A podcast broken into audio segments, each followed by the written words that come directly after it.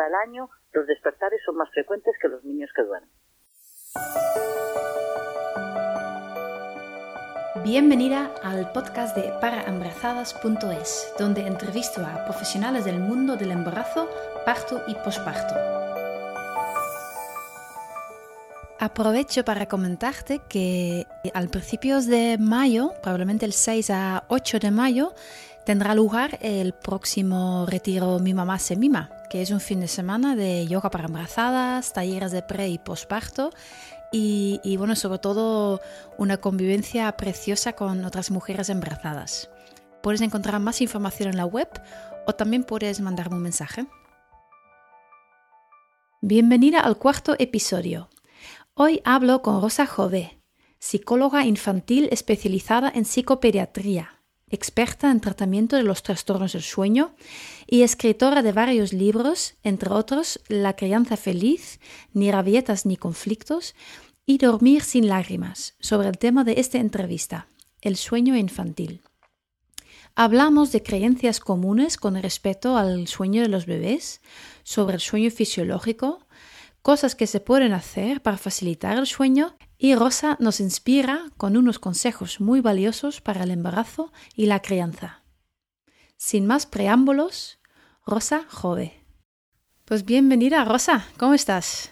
Hola, muy bien, Judith, gracias.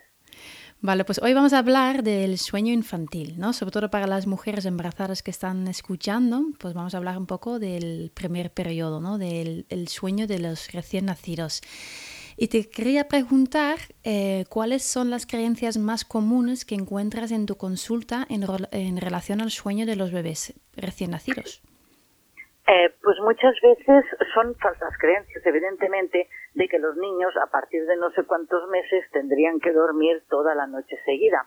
Cuando a un recién nacido, por ejemplo, dormir toda la noche seguida le sería muy perjudicial, porque los niños necesitan beber y comer muy frecuentemente pues para evitar hipoglucemias y otros problemas. Con lo cual el niño está hecho para despertarse tanto de día como de noche. No puede estar mucho tiempo sin comer y sin beber. Y esa es la creencia más falsa. Oh, es que tiene cuatro meses y despierta tanto, es que tiene cinco meses y despierta, es que tiene siete y se despierta. Pues sí, sí, hasta el año los despertares son más frecuentes que los niños que duermen. Y, basado en esta creencia, pues los consejos que, suelen, que sueles escuchar, ¿no? Como madre o padre, pues es pautar los horarios para el que bebé se acostumbra a esperar o darle más comida antes de acostarle. ¿Qué opinas de, de esos consejos? A ver, yo pienso que hay dos tipos de consejos. Uno son consejos completamente inocuos, por ejemplo, darle comida antes de acostarle, pues prueba y se la das. Si te funciona, pues enhorabuena, y si no te funciona, no has hecho ningún daño. ¿Vale? ¿Sabes? Me dicen, yo voy a probar de bañarle antes de acostarle, yo voy a probar de darle de comer. A mí me han dicho que poniéndole una lámpara de sal, pues oye, pruébalo, porque eso son cosas inocuas que si te funcionan, yo estaré muy contenta, y si no te funcionan, pues al niño no le pasa nada. Ahora, hay cosas, ¿vale?, que no se deberían probar. Eh, dejar llorar al niño, intentar departarle un horario cuando no sabes cuál es el horario del niño. Y eso es importante, me voy a explicar. Yo pauto muchas veces los horarios de los niños. Pero hay niños que son de a dormir muy pronto y levantarse pronto, eh, y los hay otros que son de a dormir tarde y levantarse tarde. Claro, yo que más o menos lo veo con registros de sueño y tal y que cual, puede ser los padres, mire su hijo de esta manera o de esta otra. Pero hay padres que no. Simplemente pautan los horarios en función de lo que a ellos les va bien. Es decir, igual tienes un niño que es de dormirse a las 8 de la tarde, levantarse a las 6 de la mañana, pero como a mí no me va bien que se levante a las 6 de la mañana, lo voy a acostar a las 10 de la noche. O como no llego a casa hasta las 9 de la noche, no puede dormirse antes. O como, eh, o como yo quiero descansar, pues quiero que a las 8 ya esté durmiendo. Y entonces esos horarios pautados, que no son los que van con el niño, sí que a veces pueden eh, perjudicarles. Por lo tanto, hay cosas que son inocuas y que los padres pueden probarlas y otras que mejor que no que no lo hagan así alegremente. Hmm, vale. Y el tema del sueño también pues es un tema pues muy hablado, muy juzgado y, y muchas veces como que se responsabiliza o culpa a las madres o los padres de que el bebé no duerme del tirón y que tiene un problema. ¿Y por qué hay bebés que duermen toda la noche desde una edad temprana y otras, otros bebés que, pues, que no duermen toda la noche hasta, hasta los dos años de edad? En referencia a lo primero que me has explicado, yo pienso que nunca se tendría que responsabilizar o culpar a las madres de los padres si tienen un niño que no duerme. Porque como ya he dicho, un niño que no duerme es un niño normal. ¿Vale? Por lo tanto, no tienen la culpa los padres. Y eso solo se culpabilizan los padres primeritos. Porque los que tienen dos o tres hijos, que ya saben que ellos son los mismos, que han hecho lo mismo y uno les ha dormido y los otros que no, esos ya no se culpabilizan. ¿Vale? Entonces, por favor, que los padres no dejen que la gente les culpabilice o les responsabilice sobre el sueño de sus hijos, porque cada niño es diferente, los hay que dormir, los hay que no, con los mismos padres. Y yo he tenido padres con gemelos, uno muy dormilón y el otro no. Y los padres son los mismos, los bebés son gemelos y no pasa nada. Qué bueno. claro. En cuanto a la otra pregunta que, que me hacían, porque hay bebés que duermen toda la noche, una de temprana, pues, oye, lo mismo que pasa con todas las eh, las metas eh, evolutivas de los niños. Los hay que a los 11 meses andan, los hay que hasta los 17 no, los hay que a los dos años hablan como descosidos, los hay que a los tres todavía les cuesta, hay niños que a los dos años y medio ya se han sacado el pañal, los hay que a los tres y pico todavía se les escapa el mm. pis, los hay que, pues oye, ya está, porque cada niño es diferente. Hay que poner las cosas en perspectiva, ¿no? Claro, Mm, los niños no tienen que hacer lo mismo a la misma edad. ¿Vale? Hay siempre una horquilla de tiempo. Entonces, normalmente se considera que un niño hasta los dos años de edad es más frecuente que se despierte que que duerma toda la noche. Sí, los hay desde el año que duermen, un 19%. Al año, un 19% de los niños, están los estudios, dicen que duermen toda la noche de un tirón. Pero solo son el 19% la mayoría se despiertan. A los dos años tenemos casi el cincuenta y pico por ciento. Bueno, pero eso es evolutivo, no hay que hacer nada, ¿vale? Y encima hay otra cosa. Lo primero que hay que hacer es descartar patologías. Muchos de estos niños, todos evidentemente, eh, pero un tanto por ciento, eh, suelen tener apneas, dificultades respiratorias y cosas que les van a dificultar el que duerman seguido y hay que mirarlo y hay que diagnosticarlo y hay que tratarlo. Y, en esos casos, ¿cómo te puedes dar cuenta? A ver, eh, los padres deberían informarse, pero una madre y un padre, cuando ve cómo se despierta su hijo por la noche, que ah, ah, ah", que protesta un poco, que le das un poco de biberón, de teta, el niño se vuelve a dormir o pide agua y tal, pues ya está, es un despertar normal. En cambio, se observan que tienen muchísimos despertares, ¿vale? Muy seguiditos, muy seguiditos, que están como muy intranquilos cuando se despiertan de ya es como, es porque no respiran bien, o por ejemplo niños que cuando se despiertan parecen el primo hermano de la niña del exorcista, que digo yo, gritan, patalean y tal, eso podrían ser terrores, que no tiene nada que ver con las pesadillas, ¿eh? la palabra se parece pero no es, ¿vale? Eh, bueno, ya se nota que el niño ahí no es un despertar normal. Y, ahí sí que se podría... Claro, y que miren la sintomatología, si les cuadra con algún cuadro, que pregunten a un profesional. Claro, y sí que podrían buscar ayuda. y aparte de esas patologías, y aparte, digamos, de, aceptar que hay ese proceso evolutivo, ¿hay algo que sí que se puede hacer para facilitar el sueño? Sí, relajarlo para irse a dormir. Es decir, todas las personas, no solo los niños ni los bebés, para dormir necesitamos estar relajados.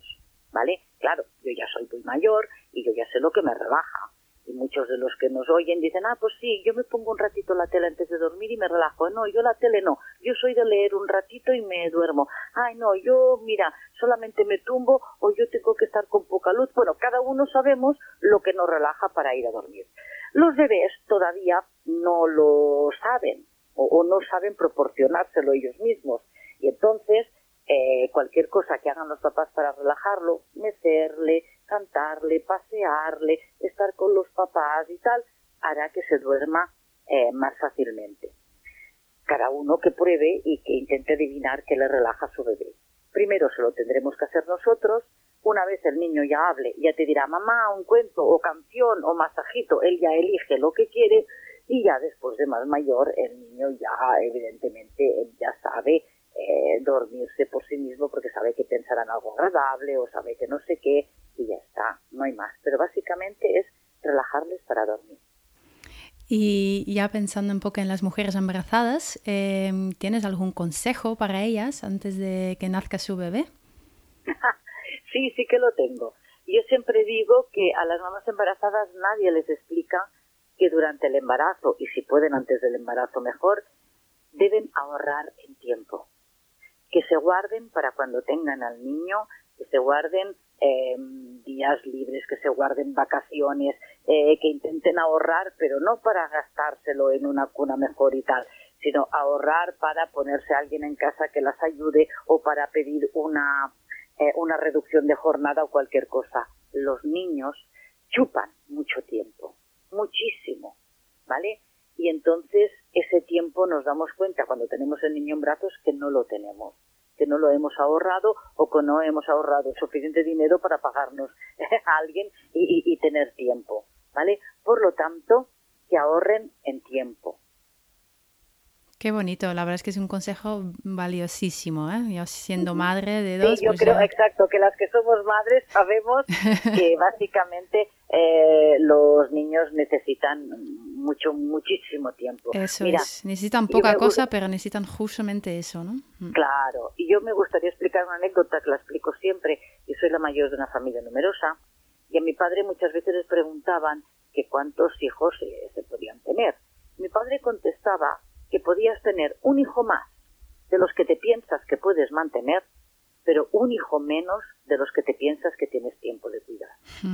Qué bonito, qué, y qué sabio. Y es una gran máxima.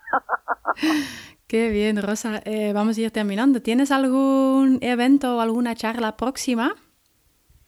Sí, la verdad es que tenemos eh, muchas charlas, casi tenemos todo ya los fines de semana hasta eh, verano ocupadísimos y la verdad es que sí, yo estoy, por ejemplo, este sábado día 5 en Valencia, el día 12 estoy en Alicante, el día 19 en Barcelona, después viene Semana Santa, ahí hacemos un pequeño eh, descansito, pero después vuelvo a estar en, en Barcelona, después me voy fuera a Italia, después estoy en Ontinyent, el 16 estoy en Ontinyent, eh, bueno, así vamos mirando, después el 23 de abril en Madrid, la verdad es que está todo muy, muy lleno y estamos muy contentos de, todo y de que la gente venga y puedan informar y, se puedan informar y incluso muchos se me acercan para pedirme eh, consejos más en privado y me encanta que los padres tener esa cercanía con ellos y poderles ayudar en lo que en lo que una buena muerte puede.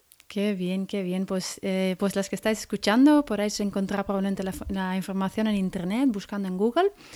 Y bueno, en esta conversación hemos hablado solo de la punta del iceberg. En tu libro Dormir sin lágrimas explicas en muchísima profundidad la fisiología del sueño, las diferentes etapas y cómo se desarrolla el sueño según eh, las necesidades de cada etapa. Para mí era un libro muy bonito y muy recomendable para cualquier padre o cualquier madre. Y pues me queda solo darte las gracias por hacer un hueco en tu agenda ocupadísima y gracias también por todo el trabajo que haces, que creo que es desde el corazón y, con mucha alegría y con mucha paciencia y todo. Entonces, muchísimas gracias Rosa y, y me despido de ti.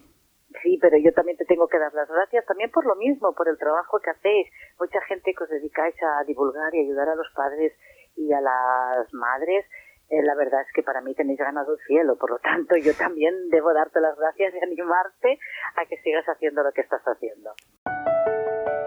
Puedes encontrar más información en la web paraembarazados.es y si te inscribes a mi boletín te mantengo al día de nuevos episodios, vídeos y mucho más. Gracias por escuchar.